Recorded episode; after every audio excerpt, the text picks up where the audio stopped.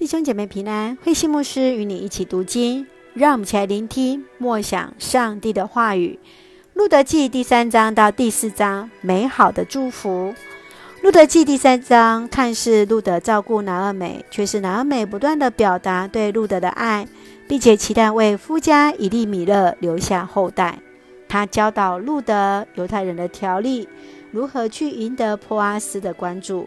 更清楚来宣告，上帝是信实仁慈的上帝。在第四章，我们看到波阿斯积极地展开行动，他来到城门口，表达要照顾以利米勒的家族，甚至连娶路得为妻的责任，为其家族留下后裔都愿意。这也就是利未拉特婚姻的意思。在整本路德记最重要，就是在第四章十八节到二十二节最后这段的族谱，来说明了波阿斯和路德后来来成为大卫王的祖先，更是给予后期尼希米、以斯拉时代那排外主义者留下一个提醒：大卫王的曾祖母就是一位摩押的女子。让我们一起来看这段经文，以及思考。请我们一起来看第三章第十一节。路德，不要担心，无论你要求什么，我都会替你办到。城里的人都知道你是一个贤惠的女子。在路得记当中，男女角色的位置对调了。路德主动的要求，波阿斯表示接受，并且善意的回应。如此不仅仅使得他们将来的经济得到了保障，也得以保全以利米勒的家产和血统的延续。表面看来，波阿斯是救赎者，路德是被救赎的人。实际上，拿俄米才是真正得着救赎的人，路德正是他的救赎者。路德虽然知道对波阿斯的亲近是一场冒险。他依然顺服拿俄米的意思而行。你曾经有过什么样的冒险？在两性关系中的告白，你会如何依靠上帝来进行呢？这是否也是一场冒险的旅程？继续，让我们来看第四章第十七节。邻居的妇人给这孩子取名厄贝德，他们相争，告诉每一个人说。拿俄美得了一个儿子啦。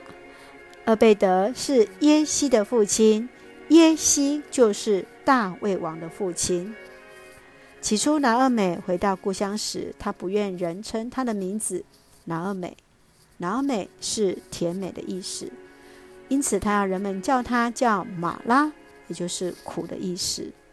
当比七个儿子更好的媳妇路得嫁给波阿斯，而得到一个儿子厄贝德之后，他的生命全然不同了，因为他得了一个儿子。族谱中的第七个人名是波阿斯，第十位是大卫。这段超越种族的爱表现在拿阿米和路德彼此尊重和相爱之中。波阿斯超越的爱，愿意娶外族女子。尽至亲的义务，买下南美的土地，也为此利未拉特婚姻当中留下美好的见证。你如何看待路德记的故事？在这故事当中，是否有哪些角色也投射了自己的生命呢？愿主来赐福，来恩待我们，我们能够在彼此爱与尊重当中，也看见上帝的爱就在我们当中。让我们用第四章十二节作为我们的金句。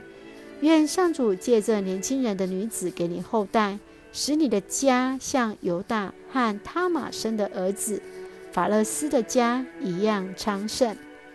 是的，我们看见众人对波阿斯的祝福，宛如对他们之前的先祖犹大和他玛一样，神来恩待与赐福。